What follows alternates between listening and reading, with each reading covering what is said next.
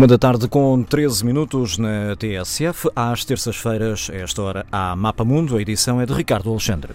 Boa tarde. Carlos Gaspar e Raquel Vaz Pinto, investigadores do Instituto Português de Relações Internacionais, estão connosco para mais um Mapa Mundo. Hoje começamos com música.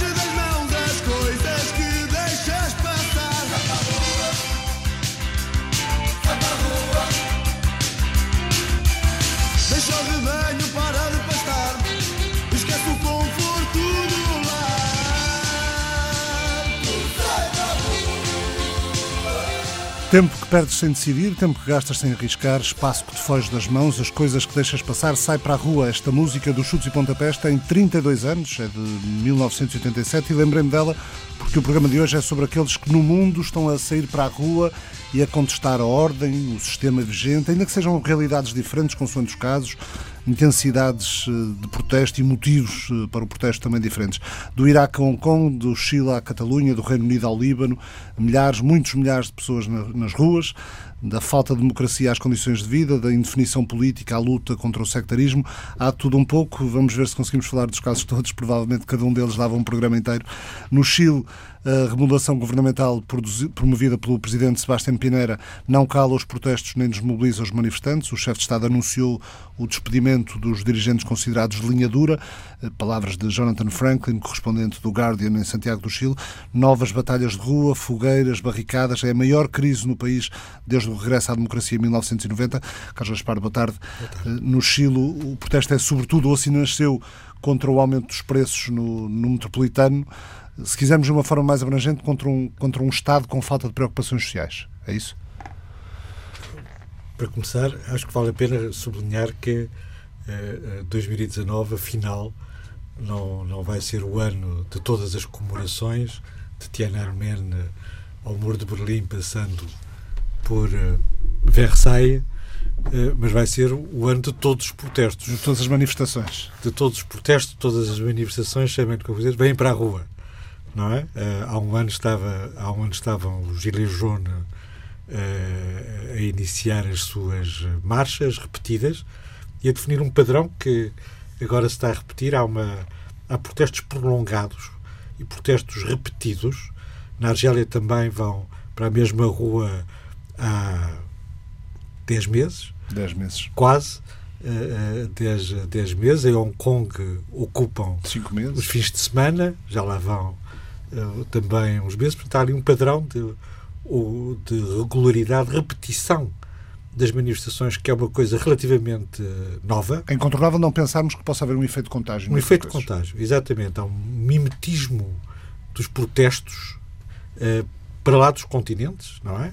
Uh, as bandeiras da Catalunha em Hong Kong, em Barcelona, a ocupação do aeroporto depois de eh, os, em Hong Kong se ter ocupado também o, o aeroporto. Portanto, está efetivamente o mimetismo para lá das origens diversas, das motivações contraditórias, dos contextos opostos entre si, das, dos protestos que são de origem política, Hong Kong, Barcelona, muito claramente, ou mais económicos ou sociais, o Chile, o Líbano, o, Líbano, o Iraque, uh, político também no caso da, da Bolívia. Há, portanto, há um cruzamento de origens, motivos e de, de, estratégias de, de, de, protesto, mas há, apesar de tudo, há, apesar de tudo, uma vaga de protestos, uma vaga na Ásia, na Europa, eh, na América, na América do Sul, sobretudo, eh, também no Médio Oriente, que, de certa maneira, está a marcar, está a marcar, está a marcar este ano e dá a impressão, sem querer cair em excessos de generalização, de que há efetivamente, 30 anos depois do fim da Guerra Fria, um tempo que está a mudar. Não apenas de cima para baixo, a competição entre os Estados Unidos, a China, a, a, a Rússia, a fratura entre a Grã-Bretanha, a Alemanha e a França, mas também de baixo para cima. Há uma vaga de protestos heterogénea, dispersa, diversa, mas há uma vaga de protestos à escala, à escala, à escala global. No Chile, sim, como aliás no Líbano, não é? Há uma vontade de uma nova geração. São protestos que começam na universidade. O protesto no Chile começa na, na universidade. Aparentemente, os estudantes chilenos andam do metropolitano. Há uma, um protesto contra uma elite que se esgotou, que fez a transição, que fez as novas políticas económicas, que garantiu uma, uma certa prosperidade uh, no Chile, que agora aparentemente está a ser posta em causa. No Líbano há algum paralelismo uh, nisso. Também há uma elite que está a ser uh, posta em causa. Não apenas uma elite, mas também uma política, uma política antiga, uma política sectária de clãs e de divisões religiosas que é rejeitada no Líbano, como é rejeitada no Iraque. É importante que no Iraque se sublinhe esse, esse fator. Há uma oposição são outra vez jovens, como inicialmente no Chile, como inicialmente uh, uh, no Líbano, mais senhoras uh, no Líbano do que, do que no, no, Iraque, ou, ou, mesmo no Chile, mas no, no Iraque também fortemente uma política antissectária. Há um nacionalismo antissectário. Há um movimento nacionalista contra as divisões religiosas pela reconstrução, de certa maneira, de uma comunidade política iraquiana. É a mesma coisa. Mas no, no Iraque também, porque, porque isso tem, tem uma tem uma forte componente da, do, do controle ou da percepção que há de um controle do Irão sobre os assuntos do Estado iraquiano. E no Líbano, uh, as milícias do Hezbollah controlam o sul e o Hezbollah uh, é um dos pilares do velho regime eh, do general Aoun eh, e do primeiro-ministro Hariri. Aliás, são praticamente a única força que eh, no terreno está a tentar manter a velha fórmula sectária e de repartição de poder que existe em, em, em Beirute. no caso do Iraque, há uma mudança na última fase da evolução do, do, do, do país quando na luta contra o exército eh, islâmico. Eh, a luta contra o exército islâmico é travada pelas forças de segurança xiitas a combater no norte maioritariamente eh, sunita, a protegerem os seus concidadãos sunitas. Há com certeza uma penetração iraniana, mas é mais na velha elite que, tal como no Líbano, está viciada nos jogos do uh, sectarismo que aparentemente uh, esta nova vaga, esta nova geração maioritariamente xiita, como é inevitável dada a balança demográfica no Iraque, rejeita em nome do nacionalismo iraquiano. E a mesma coisa, há um nacionalismo libanês na, em Bagdade, onde as manifestações vão recomeçar depois dos feriados religiosos, ou em Beirute, a bandeira nacional é o símbolo decisivo, tal como, por exemplo, em Hong Kong, a ausência da bandeira da República Popular da China é notória. Eles aceitam todas as bandeiras, incluindo as da Catalunha, menos a bandeira da República Popular da China. Mas isso já acontecia, isso das bandeiras já acontecia, por exemplo, nos, nas manifestações no Brasil, ainda do tempo da presidência de Dilma Rousseff, que deitaram quem, abaixo, era, quem era contra a Dilma Rousseff usava deitaram, a bandeira do Brasil. Deitaram abaixo. Uh, há, portanto, há aqui uma vaga de protestos uh, importantes e com consequências importantes no Brasil, uh, no Sudão, na Tailândia, com consequências políticas importantes que levaram, não digo à mudança de regime, mas à deposição de um presidente democraticamente eleito uh, de um regime na, na, na Tailândia que pararam um golpe de Estado no, no Sudão. Raquel Vaz Pinto, sempre com, com um fator talvez, talvez pensando em todos os casos que sejam o único fator que é comum a, a todos os casos, que é um, um, profundo descontentamento de uma parte significativa da população em relação à classe política. Seja, seja ela a classe política no poder, sejam até às Exatamente. vezes os líderes dos, dos partidos da oposição, ou dos principais partidos da oposição. Bem, antes de mais, boa tarde a todos. Um, é sempre muito difícil falar a seguir ao professor Carlos Gaspar e, portanto, eu aqui estou a tentar arrumar as minhas ideias, uh, mas acho que, sem dúvida, estes protestos são muito heterogéneos e eu destacaria dois pontos que, no fundo, dão aqui a tal continuidade e a tal ideia da vaga de insatisfação e de protestos repetidos, recorrentes, que tem a ver, em, em, claro, com a insatisfação sentida em relação àquilo que a classe política deveria ter sido capaz, o que prometeu e não cumpriu, que depois varia de caso para caso. No caso do Chile, é talvez um acesso da classe média uh, a uma maior igualdade de oportunidades, ou seja, é uma, é uma, é uma situação, uma realidade muito diferente do caso do Líbano, onde as questões eu acho que estão muito mais a montante no que toca aos serviços públicos e àquilo que o Estado é capaz de, de, ser, de, de, de, de, cumprir, e a mesma coisa então em relação ao Iraque. E um segundo aspecto que eu também gostava de destacar, que aliás em Hong Kong também é notório, tem a ver com o próprio papel das redes sociais, ou seja, as redes sociais aqui uh, permitem uma ligação entre uh, as várias pessoas deste movimento. Eu, aliás, não querendo fazer deste espaço um espaço de uh, promoção do IPRI, mas o IPRI tem todas as semanas uma, uma espécie de newsletter, uma resenha semanal dos, dos vários artigos importantes e esta semana, obviamente, é a questão dos protestos e as suas várias origens.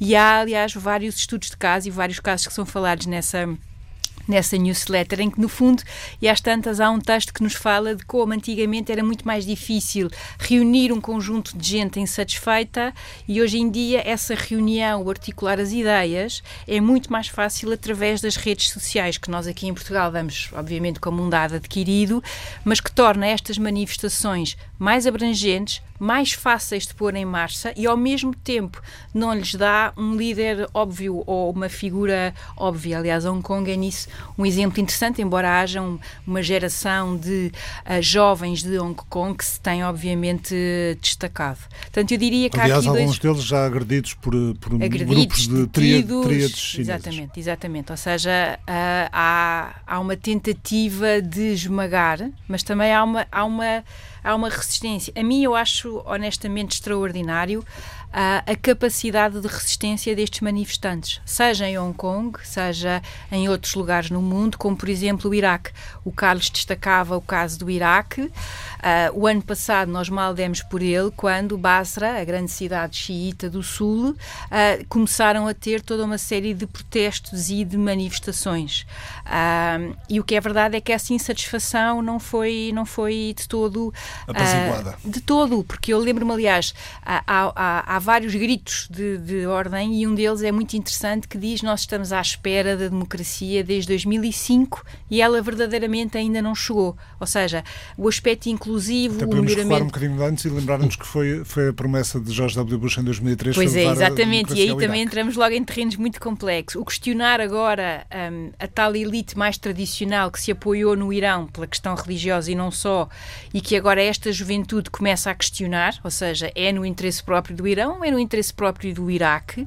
E depois também há aqui um elemento que tem a ver com o desafiar, e este é que eu acho que aqui também é um aspecto interessante, os próprios líderes religiosos xiitas, seja os mais moderados, sejam os mais radicais, como o Moqtada al-Sadr, um, que também disse que iria apoiar os manifestantes caso eles fossem um, agredidos ou rechaçados e que depois, à última da hora, recuou. Outro aspecto aqui que eu também acho muito relevante e que só torna estes protestos ainda mais extraordinários tem a ver com a sua resistência face a milícias ou grupos paramilitares que todos estes atores têm ah, e que obviamente atuam de uma forma híbrida em todo este processo. Eu acho que esse também é aqui um fator relevante. Voltando ao ponto que o Carlos destacava, ou seja, a guerra contra uh, o alegado Estado, alegadamente islâmico, que uh, às tantas há uma mãe que diz uh, o meu filho combateu esses radicais no norte e uh, fez muito mais pela construção do Estado e da nação iraquiana do que este governo. Portanto, há, há este sentimento uh, muito forte.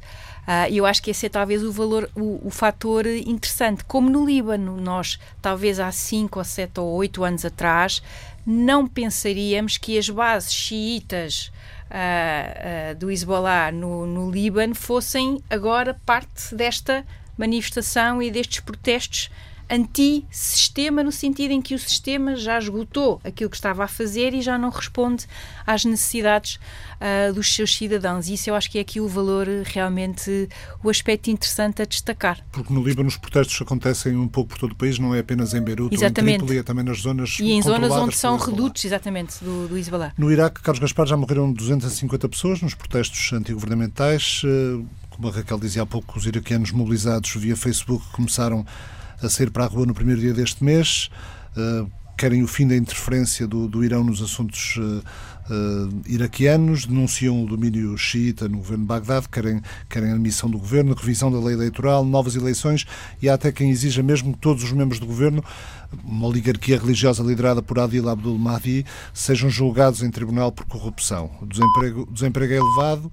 Uh, o sistema de saúde colapsou, há falta de serviços básicos, como, como já, há pouco, um, já há pouco falávamos, e há sobretudo, uh, e isto uh, acontece também de alguma forma em Hong Kong, há sobretudo muitas queixas dos manifestantes de que a, a resposta das autoridades e a repressão da polícia foi ultrapassou ultrapassou os, os limites considerados razoáveis. Certamente no caso do Iraque, que é o caso onde a repressão foi mais uh, brutal, apesar de tudo, uh, em Hong Kong há uma certa contenção. Há uma certa contenção. é só a polícia que está na rua, como de resto também em Barcelona. O exército está de reserva, mas não apareceu ainda na, na, na, primeira linha. Há cargas violentas, há recontros violentos, mas não há, não há, não há mortos, não é? Até, até, há... até, porque, como, como tive um convidado no outro programa aqui na, na, na TSF no, no, fim de semana, no Estado do Sítio, uh, um, um, português uh, empresário e habitante em Hong Kong que dizia que numa, numa primeira fase dos, uh, dos protestos em Hong Kong, quando saíram para a rua em junho um milhão, um milhão e tal de, de, de pessoas, que havia muita simpatia pelo, pelo movimento de, de, contestação e que essa simpatia tende a esmorecer conforme os protestos também se vão tornando cada vez mais violentos, com, com sabotagens de comboios de passageiros, com esvaziamento de depósitos de aviões, etc. É inevitável, em Barcelona também está a acontecer isso, também há uma. Uh, à medida que há uma radicalização, também há uma diminuição dos números e da capacidade da mobilização. A mesma coisa em relação uh, uh, ao Gilets jaunes, que tiveram um enorme impacto inicial, um enorme impacto na opinião pública, eh, e depois eh, a repetição, a violência, fez com que eh, se tornasse um movimento que, que, que deixou de ser reconhecido como um protesto popular e passou a ser visto como um fator de perturbação, fazendo todas as diferenças, obviamente. Em Hong Kong, em Hong Kong há, há um Estado de Direito, mas não há uma democracia uh, de tipo ocidental. Eh, em, França, ao contrário, existem todas as condições eh, eh, democráticas. Há, há, há, um certo mimetismo na parte técnica entre os Gilets jaunes e os manifestantes de Hong Kong, que é esgotar a polícia. É verdade que a radicalização diminui o, o, o reconhecimento. O que também parece ter acontecido na Catalunha, por exemplo de certa maneira, mas os catalães estão, estão lá há, há, menos tempo. E aqui há um problema que é a repetição, todos os fins de semana, uh, uh, desfaz as polícias. Os polícias têm de ir a casa ao fim de semana. Não podem todos os fins de semana não ir a casa. Então, é? o desgaste psicológico que isso, que isso provoca os sindicatos nos na polícia, Os sindicatos da polícia em França foram uh, cruciais para manter uh, uma certa operacionalidade e obtiveram ganhos de causa em numerosas reivindicações enquanto os Gilets jaunes iam desfazendo os campos elíseos. em Hong Kong já chamaram mil reservistas. Aparentemente, em Barcelona, podem alternar entre os moços e a polícia nacional. nacional. São vantagens da autonomia e, portanto, talvez resistam, resistam mais tempo. Mas há também aí nessa parte da organização, como aliás houve nos anos 60 entre eh, os, os, os, os, manifestantes em Berkeley, depois em Berlim, em Paris e em Tóquio. Há eh, uma, um mimetismo técnico também. Como é que se organizam eh, as manifestações e também na sua imagem, não é? Uh, e também aí há uma outra diferença que eu acho que é importante sublinhar: há manifestações tristes e, e há manifestações, ao contrário, que são cheias de energia. Eu nunca vi manifestações tão tristes como as manifestações do, do Gilles que são manifestações de pessoas das classes populares de uma certa idade, de uma certa idade, sem bandeiras, sem bandeiras frequentemente sem sequer qualquer tipo de, de, de, eh, de cartazes, tudo o contrário, quando a pessoa vê uh, o Líbano, as senhoras todas jovens, destapadas, a virem para, para a rua, manifestamente contra o Hezbollah, o que lhes sucederia, se, enfim, ou no Iraque também, ou em Hong Kong, que tem em Hong Kong essa energia particularmente particularmente fortes, são tipicamente os jovens, isso é. é, é Mas é isso, assim. isso é um padrão de, dos protestos um pouco por todo lado. Não, maioritariamente são, há são jovens. tristes, como os como, não é? E há outras que, ao contrário, eh, entram nesse registro de um protesto com, eh, com energia, com Dinâmico, uh, dinâmica, é? com vontade de mudança, não é? Que, que, que nos lembra mais os movimentos de contestação dos anos, dos anos 60, dos anos 70. Eh, não, não estará a haver aqui também uma, uma espécie de, de profissionalização do setor? Eu, eu estou-me estou a, lembrar do, estou a lembrar do caso do, do movimento uh, sérvio Otpor, que em 2000 contribuiu para, para a queda do, do Slobodan Milosevic, e depois esses jovens criaram uma empresa e basicamente andaram a promover a resistência pacífica em países como a Ucrânia, como a, como a Geórgia, como Tailândia, foram para, para, para a América Latina e, portanto, uh, poderá também haver aqui uma, é uma, uma espécie queixas, de, é uma de apoio. das autoridades uh, chinesas e, e, russas é de que há uh, estratégias ocidentais das forças do mal que mobilizam as organizações não governamentais, como aquela que o Ricardo referiu, para perturbar a calma que é necessária para os regimes autoritários sobreviverem persistirem, em todo caso. Uh, vamos falar um pouco da, do, do, caso, do caso específico do Chile. O Chile, o Chile uh, a democracia chegou em 1990, não foi há tanto tempo quanto isso, mas houve reformas que permitiram, uh, por exemplo, o Serviço Universal de Saúde, mas também houve privatizações que retiraram o Estado da prestação de serviços públicos como, como transportes rodoviários uh, e, segundo alguns analistas, os partidos políticos de esquerda e direita foram incapazes de identificar o, o descontentamento da maioria face a estas desigualdades. A maioria uh, da população chilena vive com 600 dólares ao mês, o que, com os preços do Chile e a saúde pública com baixa qualidade, dizem não dá para chegar ao, ao fim do mês. A educação pública abrange 60% dos estudantes chilenos, mas torna-se altamente improvável conseguir chegar à universidade sem passar por uma boa educação privada. É um país com uh, reduzida mobilidade social. Uh, falhou o laboratório do, ne do neoliberalismo dos, da Universidade de Chicago, no, do Chicago Boys no, no Chile?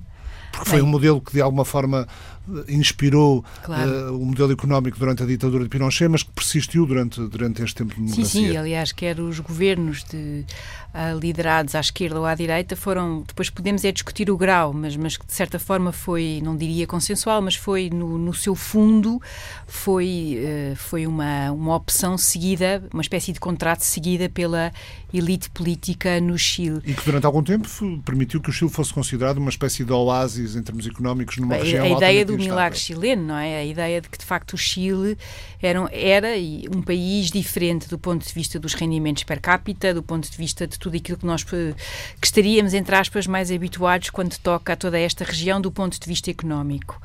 Eu acho que aí, uh, sem dúvida, que há, há há promessas que não foram de todo cumpridas. Eu, nas várias análises que também tive uh, uh, a ler, uh, eu acho que talvez aqui há duas palavras muito importantes. Primeiro, a questão da meritocracia, ou seja, a ideia de que o alargar das tais oportunidades, no caso do Chile, é no fundo passar de um país de médio rendimento para um país de rendimento elevado.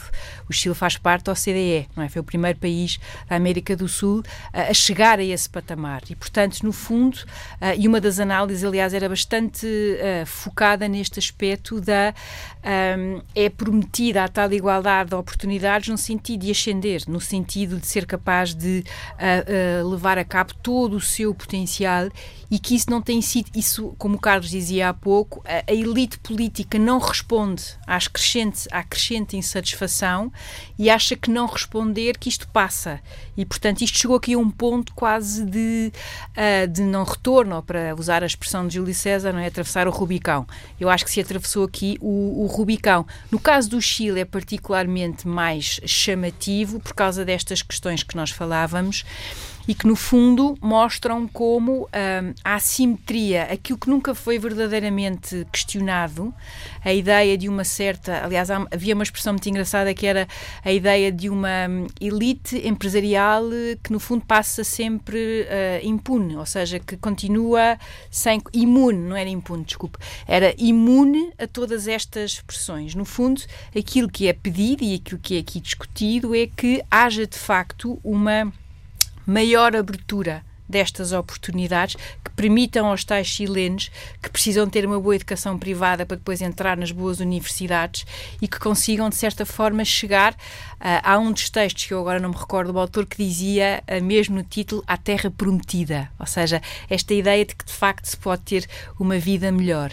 Mais ainda quando o Chile uh, está muito perto de organizar duas cimeiras, uma cimeira da APEC e outra cimeira, a cimeira das alterações climáticas da, da ONU, e portanto há toda também aqui uma pressão, de certa forma, internacional para que as coisas no Chile se acabem por, por encarreirar para que seja capaz do Chile fazer estas duas cimeiras, organizá-las sem grandes problemas. Mas também acho que o caso do Chile é particularmente interessante porque nos faz hum, pensar de forma muito séria sobre hum, a capacidade e as próprias elites se renovarem ou não. Eu acho que talvez aqui o aspecto mais interessante seja a não resposta por parte das elites. Não é responder mal, é a não resposta. E ao fim de um tempo, com uma população organizada, tecnologicamente uh, habilitada, vá lá, não é? Ou seja, que é capaz de aceder a todos estes instrumentos. E como diz o Carlos, eu gosto sempre de destacar este aspecto nas minhas aulas, começa geralmente sempre com os estudantes. Os estudantes são realmente aqui um aspecto, uma peça crucial, porque também estamos a falar aqui daquilo que é como também em Hong Kong, as expectativas e o futuro desta geração. Ou seja, qual é a sociedade, o que é que eles podem esperar do futuro. Uh, e mais uma vez com estádios diferentes, não é? Uh, se no Chile estamos a falar de uma igualdade de oportunidades, uh, no Iraque estamos a falar do acesso a coisas muito mais básicas, não é? e no Líbano mesmo, mesmo no Líbano, onde se fala mesmo no Líbano, aliás, a questão dos impostos, a classe média, de eletricidade 24 horas por dia e água potável, etc. exatamente, e, e não ter e não fazer mais. Mudar a lei que permite aos maridos matar as senhoras se elas forem infiéis. Isso a mim parece muito bem e parece-me um passo parece ótimo. Mas acho, acho aqui. aqui. claro, mas esse, esse, também acho que é outro aspecto e, e aqui sem dúvida o aspecto de, da imitação, não é? Ou seja, nós percebemos que estas táticas, o que eu acho aqui interessante é uma coisa que se julgava que já estava de certa forma escutada ou que tinha tido o seu tempo, e que agora regressa. Esta ideia dos, das manifestações à hora marcada, o desgaste, uh, esta ideia de que com persistência, com calma, o que demonstra, ou muitas vezes dá a percepção do outro lado, que há de facto uma estratégia bem pensada, não é? Consegue, consegue identificar eh, diferenças em relação aos movimentos que surgiram há uns anos? quase todos eles sem grande uh, sucesso prático depois que ficaram identificados como Primavera, primavera Árabe? Há aqui alguma coisa de diferente? Sinal dos tempos, não é? Sinal dos tempos. É, é, é, estas manifestações, estes protestos, têm é, quase todos essa, essa característica. Apanharam as elites de surpresa. e é uma, é uma das. E de facto, quer dizer, o aumento dos bilhetes de metropolitano em Santiago do Chile foi de 800 pesos para 830 pesos. Não foi um aumento extraordinário. Mas estava lá qualquer coisa, não é? E no Líbano, em Beirute, tratava-se de aumentar, um, fazer um imposto sobre o WhatsApp. WhatsApp. Mas também não era uma coisa muito. Era taxar as comunicações uh, via WhatsApp. Muito impressionante, não é? Uh, ao contrário do que acontece uh, na Bolívia, ou em Barcelona, ou em, em Hong Kong, são questões políticas muito, muito pesadas, não é? Aqui são pequenas coisas, não é? A fagulha. Fizeram saltar a tampa. A é? fagulha que lança o fogo à, à pradaria, para usar a metáfora do velho Lenin. Esta surpresa tem eh, eh, um outro lado, que é a cegueira das elites. E a cegueira das elites, justamente, é o que eh, nos permite fazer uma leitura mais larga. Se há uma crise ao fim de 30 anos, ao fim de 30 anos do pós-Guerra Fria, depois da democratização do Chile, eh, depois da Primeira Guerra do Golfo Pérsico, depois do Muro de Berlim, depois de Tiananmen. As manifestações em Hong Kong começaram depois da comemoração uh, de Tiananmen, uh, que são uh, indispensáveis fazer em, em, em Hong Kong. há um, um, esgotamento, mas também em, em França.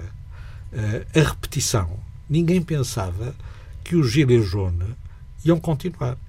Depois da primeira manifestação, toda a gente pensava que, pronto, tinha sido uma coisa one-off. Que acabava ali. Falava na, na cegueira das elites. O que, o que, está a acontecer em muitos sítios é que quando, quando, quando o poder político reage e responde e até promete atender aos anseios da, da população. O poder pouco político. O, parece que anda há uma reação mais forte, porque as pessoas já, já não já não, já não se sentem satisfeitas com a, com a resposta que é dada. Tarde demais. Tipicamente é isso que é a cegueira das, das elites, que são uh, elites políticas que evitam fazer política. Exatamente. E, evitar fazer política provavelmente é outra coisa que também é aqui fundamental, não é? Evitar fazer política, evitar tratar das questões políticas uh, politicamente, não é? Ou se tratam judicialmente, como na, na Catalunha ou em Hong Kong também, com uhum. a, a, lei da, da, da deportação, ou Uh, no caso da no caso da no caso do jaunes tentar reduzir aquele movimento a um problema sobre os custos de combustível o que também pareceu uma coisa um pouco excessiva. Essa vontade de despolitização que é a estratégia dominante das elites uh, políticas uh, de certa maneira nas democracias como fora das democracias é uma estratégia que está esgotada. A política voltou, uh, voltou à política internacional, voltou à política interna e os protestos são parte do regresso da política. Uh, Raquel Vaz Pinto, falávamos na, na questão de, de, levar para a justiça questões que são políticas. Há uma decisão de, de, do último fim de semana, uh, precisamente em Hong Kong, de um tribunal que permite uma decisão liminar que permite criminalizar toda uma série de atos anteriormente legais incluindo tirar fotos de polícias e cantar canções de protesto contra a polícia.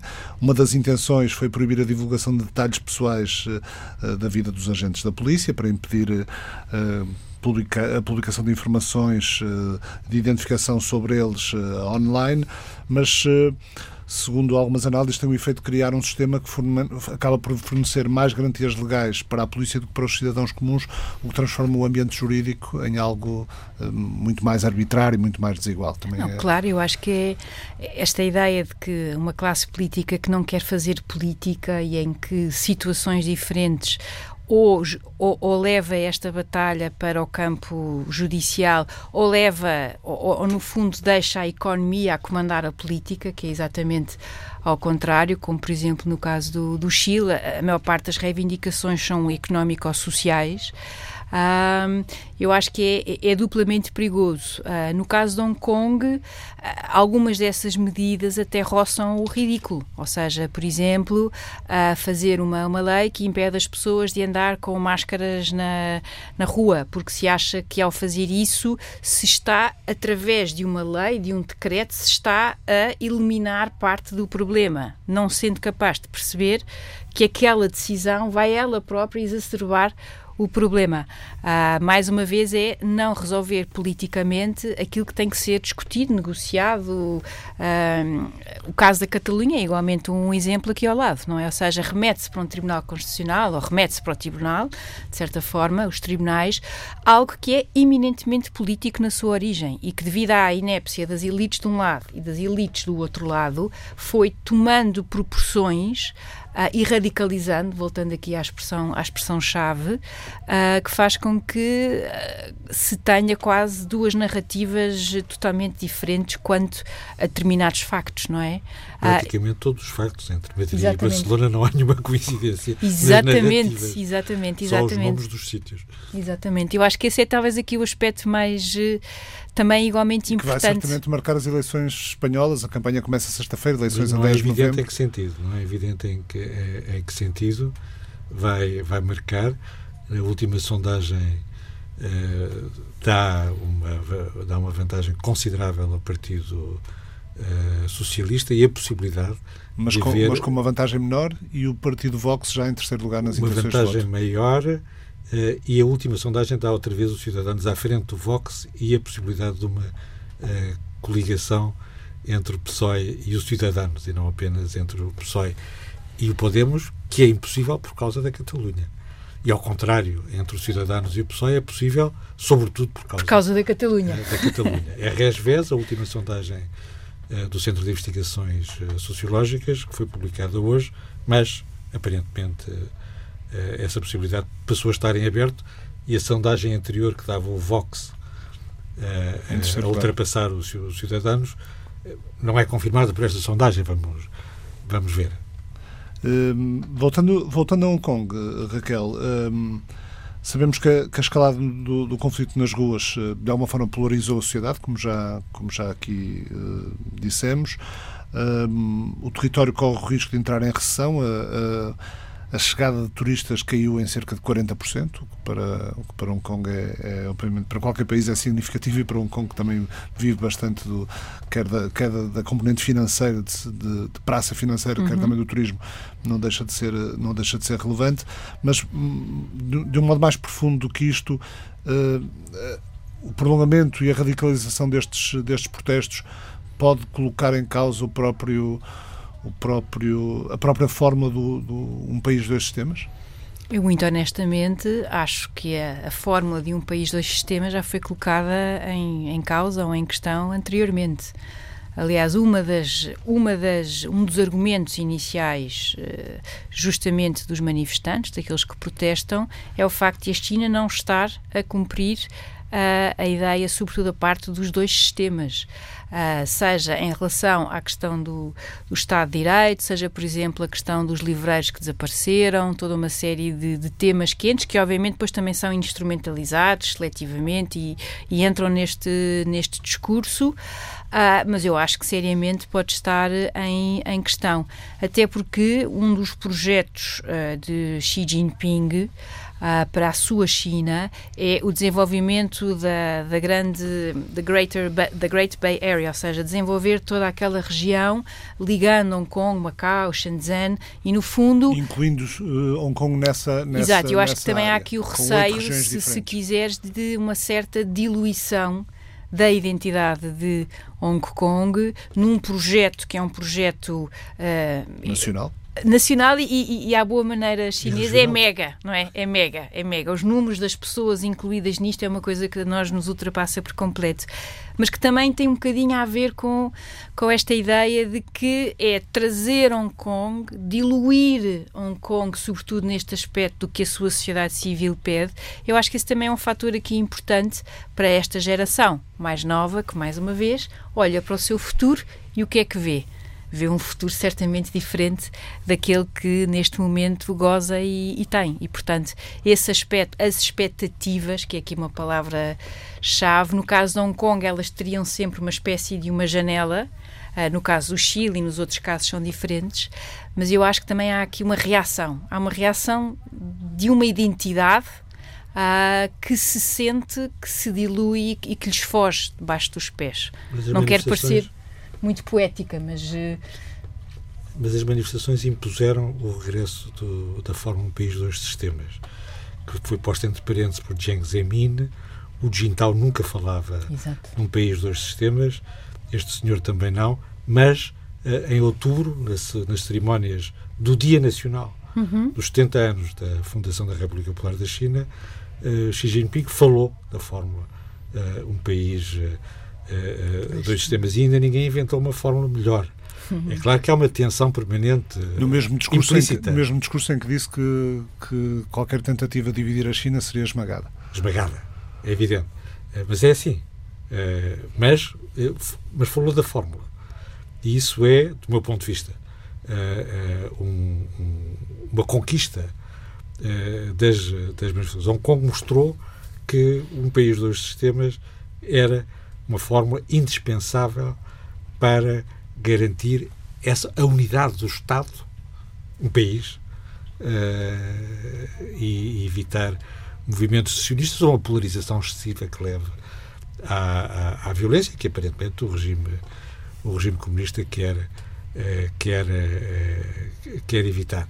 O, agora, há muitas, há muitas formas de aplicar a fórmula um país dois, eh, dois, dois sistemas. sistemas. E 2047 é? ainda, vem, ainda vem longe. E 2049. 49. 2049 49 é para é, Macau? 2049 para toda a gente. Uh, uh, o 2049 são os 100 anos, 100 anos da República. Da, da portanto, há um sim. efeito de. Uhum. Mas, enfim, 2047 ou 2049 não são uh, amanhã e se as coisas não se degradarem, e podem se degradar subitamente, o resultado desta, eh, destas manifestações pode ser eh, dar à Fórmula 1 País dos Sistemas eh, mais um prazo de sobrevivência. E também temos que pensar que temos eleições presidenciais em Taiwan, Sim. o verdadeiro destinatário de toda esta política, no início do ano que vem. Raquel Vaspinto, Carlos Gaspar, muito obrigado por terem vindo ao Mapa Mundo. O Mapa Mundo, parceria da TSF com o Instituto Português de Relações Internacionais, o IPRI, volta na próxima semana. Boa tarde.